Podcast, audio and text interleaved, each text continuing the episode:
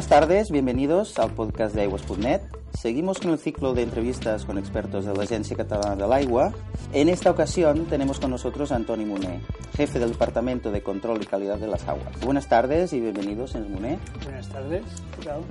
Bien, para empezar, para situarnos un poco, ¿nos podría explicar cuáles son las competencias de este departamento y qué incidencia tienen estas en el día a día? Bueno, como su nombre indica, nos encargamos de, de, aplicar o de implantar el programa de seguimiento y control del estado de las masas de agua. La Directiva Marco del Agua, ya en su momento, el año 2000, ya implantó una nueva manera de analizar el estado de las masas de agua. Ya no tan solo se analizan los parámetros físico-químicos habitualmente utilizados para este tipo de análisis de calidad, sino que implantó unos nuevos, nuevos índices de calidad basados en indicadores biológicos, los peces, invertebrados o la, los macrófitos, algas que viven en los ríos, o aguas superficiales, lagos, embalses y también la hidromorfología. Y después también una serie de componentes químicos, uh, sustancias prioritarias, algunas de ellas peligrosas por su carácter de persistentes y que pueden ocasionar problemas a largo plazo, pues también se incorporaron en esta nueva directiva. Y por tanto analizamos tanto lo que es el estado ecológico, ya no hablamos de calidad del agua, sino que hablamos del estado ecológico y químico de las aguas, eh, cuando hablamos de aguas superficiales, y del estado químico y cuantitativo cuando hablamos de las aguas uh, subterráneas.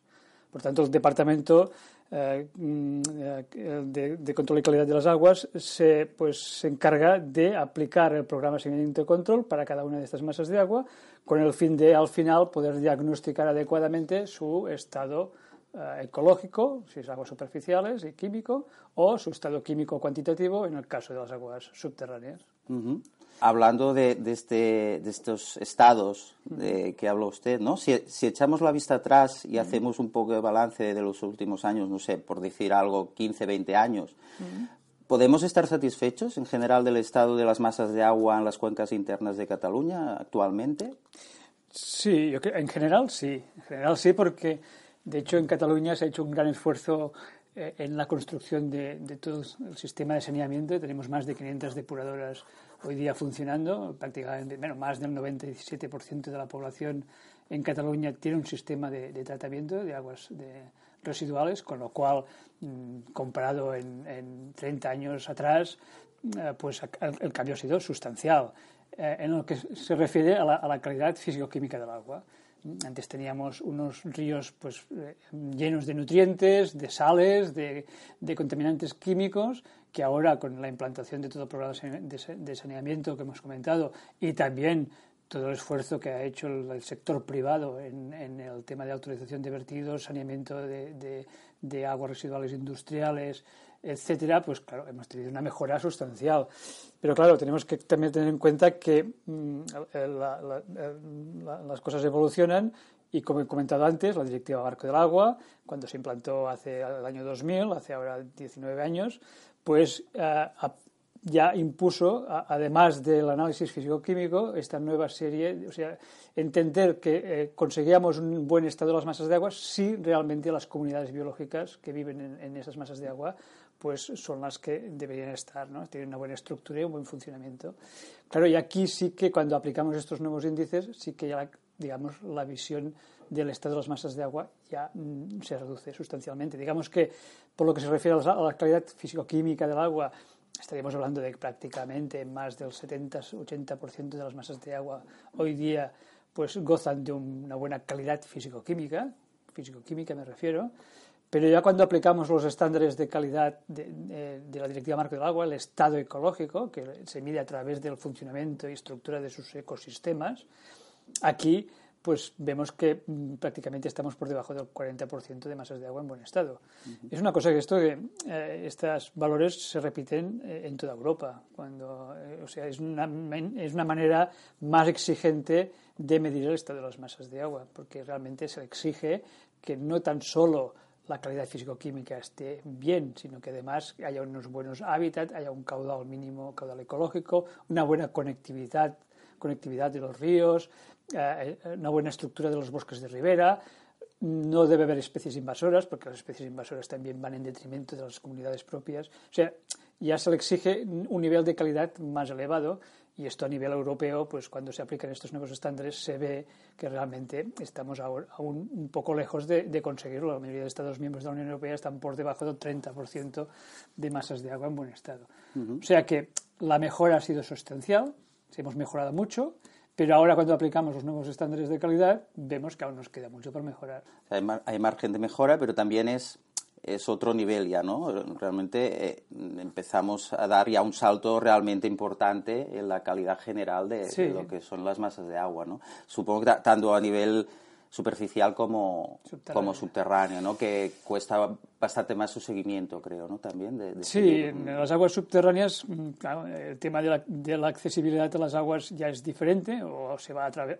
a través de, de pozos pero que deben ser pozos, pozos representativos, deben estar en funcionamiento, porque tú no puedes coger el agua de un pozo que ha estado parado gran parte del tiempo, porque su, su, eh, el, valor de, la calidad del agua que puedes obtener en estos momentos puede no ser representativo de la masa de agua subterránea. Es, importante tener pozos en funcionamiento, que, que el agua pues, esté en movimiento, con lo cual cuando tú recoges la muestra pues, es representativo, o, o también utilizar fuentes manantiales eh, para recoger estas muestras y después los, esto es referente al estado químico y al estado cuantitativo, pues eh, es evidente tener una buena relación de piezómetros que miden el nivel, es mismo que de la misma manera que se mide el nivel en un embalse, pues bajo, bajo tierra, en los acuíferos, pues también se puede medir el nivel y por tanto hay que tener una red de, piezómetros adecuada y, y, después también un buen análisis de los ecosistemas terrestres dependientes de estas mm, eh, masas de agua subterráneas. Muchas de estas masas de agua subterráneas permiten o albergan eh, ecosistemas terrestres, lagunas, urgencias, eh, zonas húmedas, que también, según la Directiva Marco del Agua, deben ser utilizadas para caracterizar y analizar el buen estado de las masas de agua subterráneas. O sea, el buen estado de las masas de agua subterráneas debe permitir el mantenimiento de esos ecosistemas terrestres dependientes. ¿no? Con lo cual, digamos, la complejidad de análisis, al igual que las masas de agua superficiales, en las masas de agua subterráneas también, también ha, ha crecido. ¿no? Además, también es cierto que eh, poco a poco se van conociendo cada vez más nuevos compuestos químicos de nueva generación, nuevos plaguicidas, los plaguicidas organoclorados utilizados en los años 70, 60 o anteriores a los años 50 ya se prohibieron en su momento, se reemplazaron por organofosforados, después vinieron nuevas generaciones, y ya estamos hablando de, nuevos compuestos, del glifosato, cada vez hay, digamos, más exigencia en el análisis de nuevos compuestos, moléculas nuevas, que nos exige poner, eh, digamos, a, punto las, tecnologías de análisis, los patrones, para poderlos cuantificar adecuadamente. Y, aquí es donde entraría un poco lo que son los programas de seguimiento y control. Eh, a partir de, este, de este análisis que se hace, se elabora, digamos, un programa para hacer un seguimiento durante, durante un periodo de tiempo determinado, ¿no? ¿Nos podría explicar un poco en qué consiste? Sí, este, bueno, como bien dices, es un programa que lo que intenta es ordenar en un periodo de tiempo. Nosotros trabajamos en seis años, periodos de seis años, es lo que marca la Directiva Marco del Agua. Estos periodos de seis años se, recogen seis años, ¿por qué? Pues para tener una, una visión, digamos, coherente de un periodo de tiempo relativamente largo para intentar evitar pues variabilidades interanuales, años secos, años húmedos, o sea, se, se, considera que una serie de seis años pues puede ser mm, mm, suficientemente representativa para la valoración del estado de las masas de agua. Entonces, dentro de este periodo de seis años, los programas de seguimiento y control lo que hacen es ordenar ah, por redes de control pues una serie de compuestos a, analizar, ya sean parámetros físico-químicos, elementos biológicos, eh, hidromorfológicos, como hemos dicho, hemos dicho antes, en aguas superficiales, sustancias prioritarias y peligrosas también, o en aguas subterráneas, pues todo el tema de los contaminantes químicos, más los niveles especiométricos, ecosistemas dependientes, pues lo que hace el programa de seguimiento y control es ordenar, por un lado, eh, listar los elementos a analizar, qué elementos se analizan, con qué mm, medidas o índices, por ejemplo, los invertebrados, los peces, eh, qué índices se utilizan, o los compuestos químicos, químicos cuáles qué, compuestos químicos hay que medir y se les asigna una frecuencia.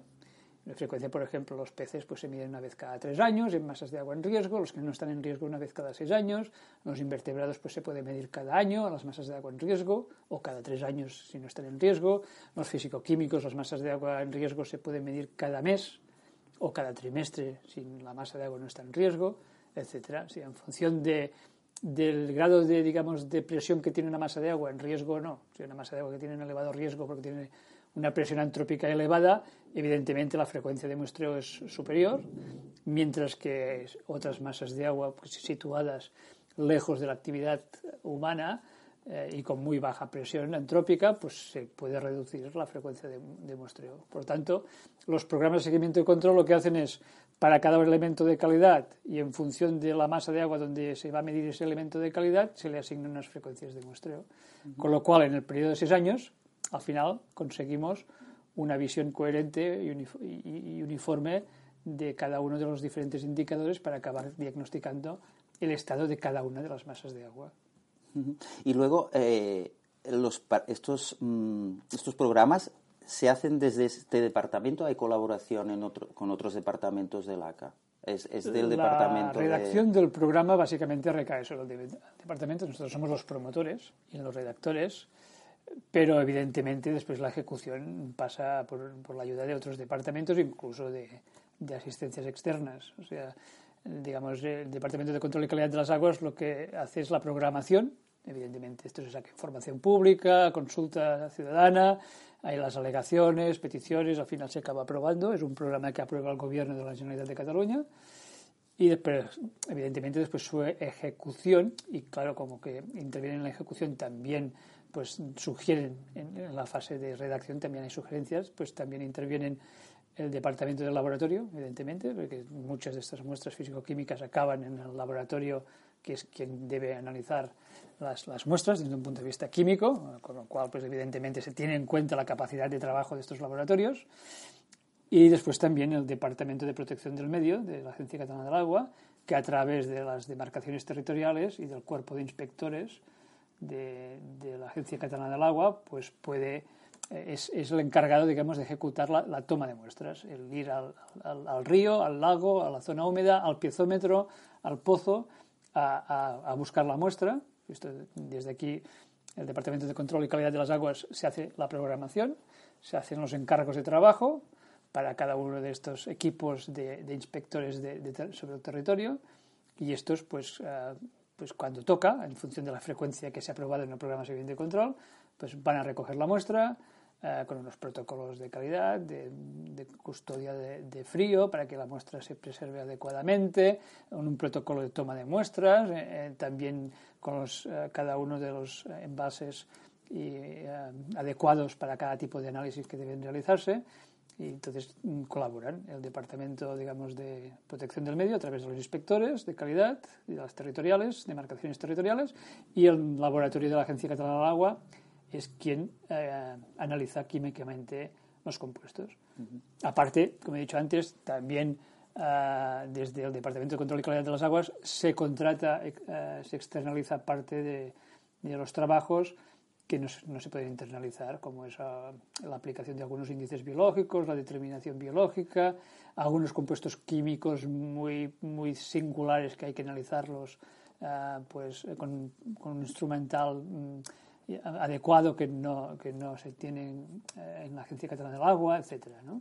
O las muestras, por ejemplo, en aguas costeras, que esto no hemos hablado, pero también se ejecuta el programa de seguimiento y control en aguas costeras y claro, la toma de muestras en aguas costeras pues requiere de una embarcación, incluso de unas escafandras autónomas para recoger muestras eh, bajo el agua, que evidentemente pues la Agencia Catalana del Agua no tiene en su staff técnico eh, las personas para realizarlo ni el material adecuado, con lo cual esto se, se contrata la toma de muestras, pero desde aquí, desde el departamento, se hace la supervisión y seguimiento.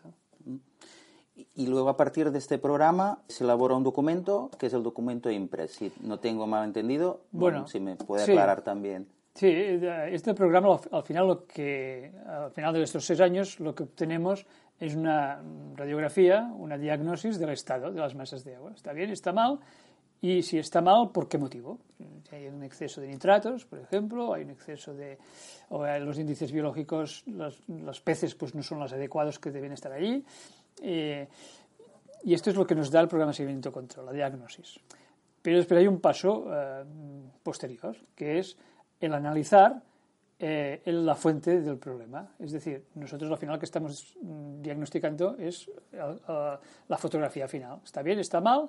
Y el, el elemento de calidad que nos produce el, buen, el, mal estado. Si es por culpa de que hay un exceso de amonio, de nitrato, de algún plaguicida, esto es lo que nos da la diagnosis. Pero, ¿de dónde viene este plaguicida? ¿De dónde viene ese nitrato?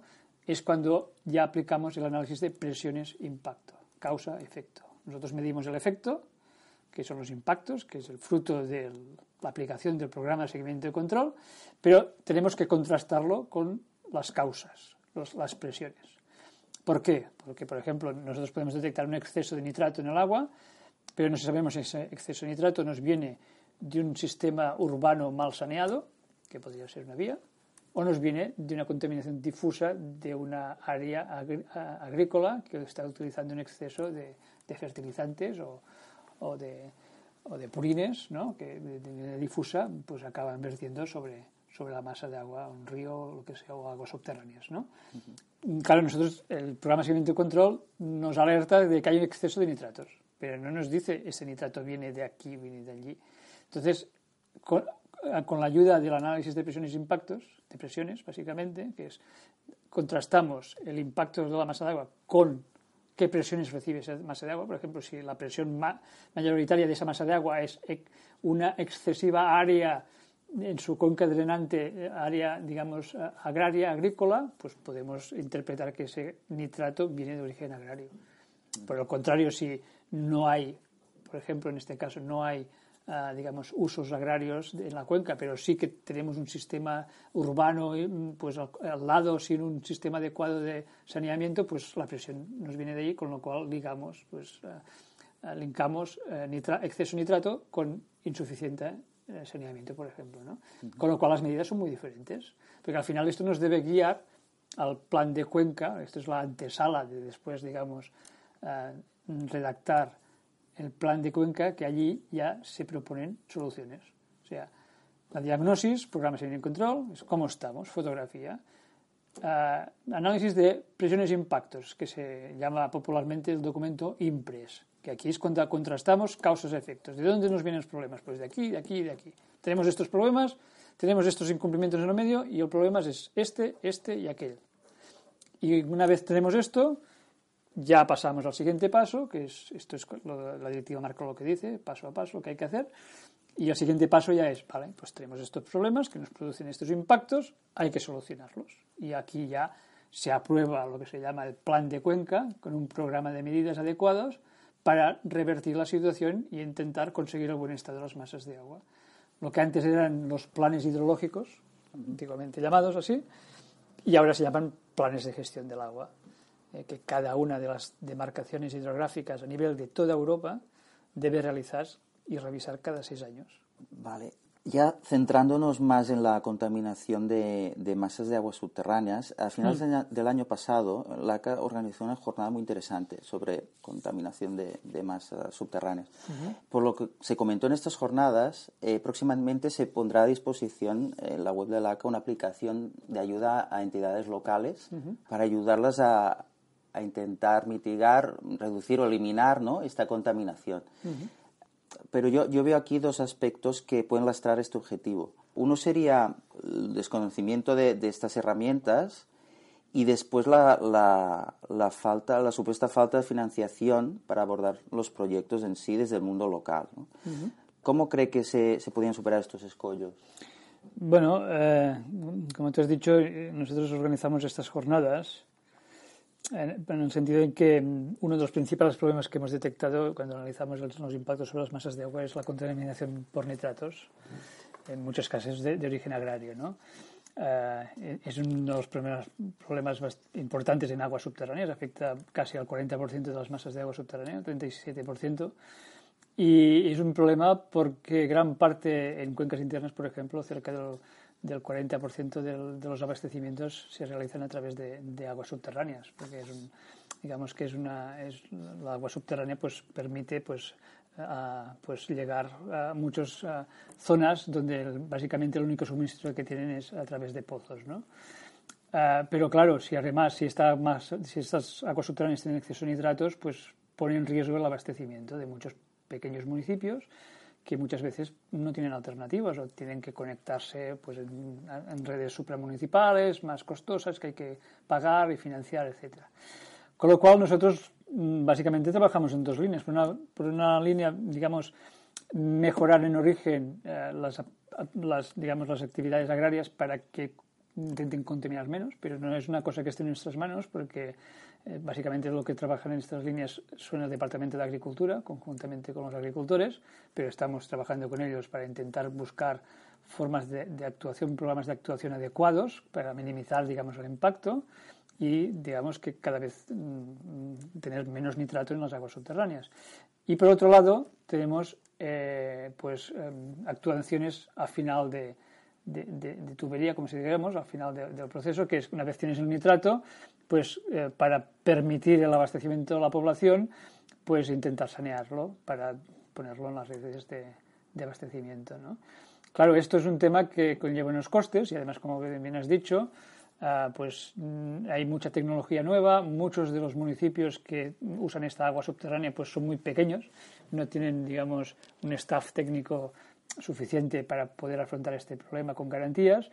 Entonces nosotros desde la Agencia Catalana del Agua pues realizamos un trabajo de análisis de cuáles son las mejores tecnologías disponibles para el tratamiento de nitratos, en, teniendo en cuenta diferentes factores y elementos, costes de mantenimiento, costes de explotación, requerimientos de instalación, etcétera, para que cada uno de los diferentes usuarios municipios pues tenga esta herramienta en la página web que a partir de sus necesidades pueda escoger la mejor tecnología, conozca sus costes, costes, digamos, de, de tanto de, de, de, implantación o de construcción, como después de explotación y mantenimiento. Es muy importante porque muchas veces no el coste de, digamos de ejecución es, es, uno, pero después el mantenerlo y, sobre todo la explotación pues requiere de una tecnificación y de unos mantenimientos que, que, si no son adecuados, pues esta instalación al cabo de poco tiempo no, no, no tiene el uso que no permite el uso por, por el cual se, se, se construyó, ¿no? Y entonces todo esto, pues, uh, lo hemos puesto en la página web para que los diferentes usuarios, en este caso los municipios, los municipios porque el abastecimiento urbano es competencia municipal, pues tengan esta herramienta para poder hacer frente a esta contaminación. Ya digo, esta no es la solución. La solución es, en origen, intentar rebajar los aportes de nitrógeno que llegan a las aguas subterráneas. Este es el, el camino, pero bueno, mientras no se llega aquí, porque como he dicho, no es un tema de competencia única exclusivamente de la Agencia Catalana del Agua, entran varios sectores, es una contaminación difusa, tiene también sus, sus tiempos de, de respuesta y de, de mejora, no, es de, no, es, no es, son rápidos algunos casos, con lo cual, mientras tanto, pues se ha buscado esta solución para hacer frente al desabastecimiento de agua urbana en pequeños municipios. ¿no? Entonces, se realizó este trabajo mmm, que, es, que se, va, bueno, se va a poner en breve en la página web de, de, la Agencia Catalana del Agua para que cada uno de los ayuntamientos pueda entrar y pueda ver las tecnologías uh, más, uh, más favorables, dependiendo de sus condiciones que tenga. Y después también, uh, se, desde la Agencia Catalana del Agua, se, digamos, se ofrece unas líneas de subvenciones que también en función de los criterios y en función del tipo de población, pues es, el, el, porcentaje de financiación es más elevado o menos, desde el 50% al 80% de la financiación de la ejecución de la obra, pues se, se, se, dan estas subvenciones que, donde los municipios pueden acogerse a ellas para hacer frente a este problema. Bueno, pues si hay algún alcalde o técnico de, de, Cataluña que esté escuchando el podcast en su momento, pues ya sabe que tiene estas facilidades para ayudar a remediar uh -huh. las aguas subterráneas de, de, su municipio. Y bueno, pues eh, ya para terminar, hemos echado vista atrás, eh, hablando del pasado, 15 o 20 años, uh -huh. hemos viajado al presente ya y, y, ahora pues me toca preguntarle sobre el futuro. Y sería cómo, cómo ve el estado de las masas de agua de las cuencas internas de aquí unos 15, 20 años si hacemos un poco de predicción, no sé. Como, como, supongo que optimista, por supuesto, ¿o no? Debemos ser o realista. realista. Eh, Debemos ser optimistas, no sé, ¿sí, ¿no? Viendo la tendencia, ¿no? Bueno, la tendencia, a ver, yo creo que la tendencia, sea, atrás, eh, a mi entender, no, no vamos. O sea, esto ya es mucho. ¿eh? Uh -huh. eh vamos, la, la, idea es la mejora y vamos mejorando. El, el problema es que esto nos, nos, hemos dado, nos hemos dado cuenta aquí y en todas partes a nivel europeo es que la mejora no es, es lenta. La mejora es lenta. ¿Por qué? Porque, bueno, digamos, restablecer, reestructurar ecosistemas acuáticos no es de hoy para mañana. O sea, hay que primero poner las condiciones adecuadas, físicas y químicas, la calidad del agua debe ser la adecuada y los hábitats, los hábitats físicos también, los caudales ecológicos, etcétera. Y después, claro, digamos, las comunidades biológicas tampoco se restablecen de hoy para mañana, necesitan su tiempo. En aguas subterráneas, por ejemplo, también hemos dicho que, aunque parásemos, y esto lo hemos analizado en algunos modelos, aunque a día de hoy eh, se parara cualquier fertilización y actividad agraria sobre, digamos, las zonas, uh, zonas rurales, aún así tendríamos, digamos, nitratos en aguas subterráneas durante algunos años, porque no, no es un tema de, de, de mejora um, exofacta, ¿no? Hay unos tiempos de, de, renovación de las aguas, hay unos, hay, y, y, esto, um, por un lado, ya de, desde un punto de vista natural, pues ya no ya requiere unos tiempos ¿no? y unos, unos tiempos que hay que seguir por otra parte también pues bueno también desde un punto de vista administrativo nos hemos dotado de una serie de, de normas eh, muy estrictas en temas de tramitación administrativa contratación que bueno pues eh, que no deben ser así pero esto que también eh, pues lo que muchas veces dificulta el tema incluso de, aprobación de presupuestos por parte de, los, por parte de los diferentes parlamentos y congresos de, de, de, los diferentes Estados miembros.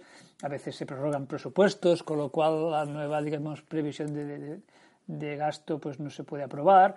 Esto, todo esto al final acaba dificultando la correcta o la rápida, digamos, ejecución de medidas que si hemos dicho que desde un punto de vista natural ya requiere su tiempo, pues si además se demora pues por un tema administrativo, todo lo que es la ejecución de medidas, pues todo esto suma, nos va sumando. Y al final lo que nos encontramos es que lo que se había previsto de que en 5, 6, 12 años pues la mejora sería sustancial, pues vemos de que no es tan sustancial como nos pensábamos al principio.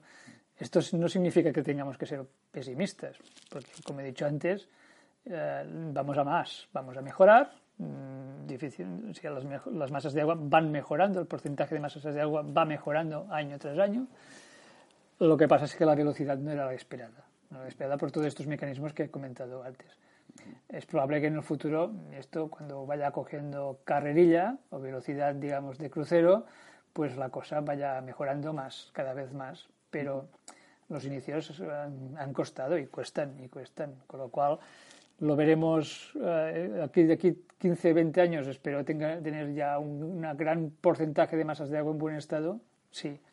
Eh, tanto como nos, gustaría tener, pues no sé, ya, ya lo veremos, ya lo veremos.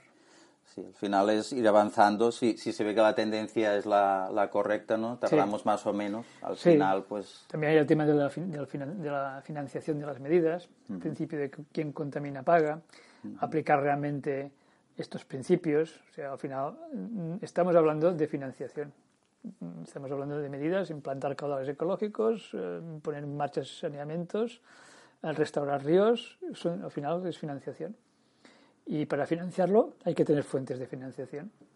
Y es importante, pues, estas, eh, tener instrumentos, digamos, tarifarios o, uh, pues, que nos permitan financiar estas medidas. Y estos instrumentos tarifarios deben digamos, descansar sobre, eh, bajo el principio de quien contamina paga, aquellas actividades, digamos, que producen un perjuicio sobre, sobre el medio, ¿no? Entonces, esto es probablemente uno de los elementos que hay que trabajarlos para poder conseguir los objetivos, digamos, a, a, más, a más corto plazo, ¿no? Para terminar, la última que, que tenía también interés en, en, comentarle, bibliografía así básica para la gente que se pueda interesar todo el tema de masas de agua, que nos podría recomendar?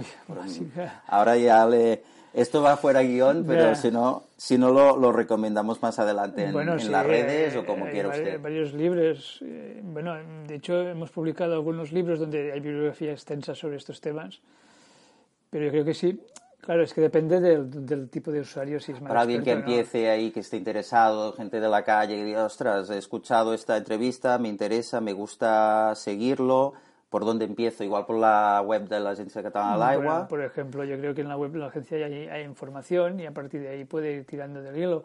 Si, si coge los documentos técnicos que se han publicado en la web, los documentos IMPRES o los documentos del programa de seguimiento y control, eh, ambos documentos tienen sus bibliografías donde pues a partir de aquí pues, eh, pues están citados los documentos guía de la Comisión Europea al respecto y estos a su vez pues también se basan en bibliografía y se puede ir rastreando y se puede ir buscando. Sí, yo creo que una buena, una buena puerta de inicio puede ser los documentos técnicos de la agencia a través de la web de, de la Agencia Catalana del Agua. Eh, después evidentemente hay muchos libros de diversas organizaciones que han publicado temas de Directiva Marco del Agua, la Fundación Nueva Cultura del Agua, por ejemplo, es una, o otras que, entrando en sus páginas web, pues uno puede descargarse gran, gran cantidad de títulos y, libros publicados que se pueden comprar o algunos están son libres de acceso libre. Pues muchas gracias, señor Muné, eh, por haber dedicado una parte de su tiempo a esta entrevista sobre las masas de agua de las cuencas internas de Cataluña. Y por mi parte, recordaros que podéis leer y escuchar más sobre el ciclo integral del agua en mi blog aigues.net, a i g u e -S Un saludo y hasta pronto.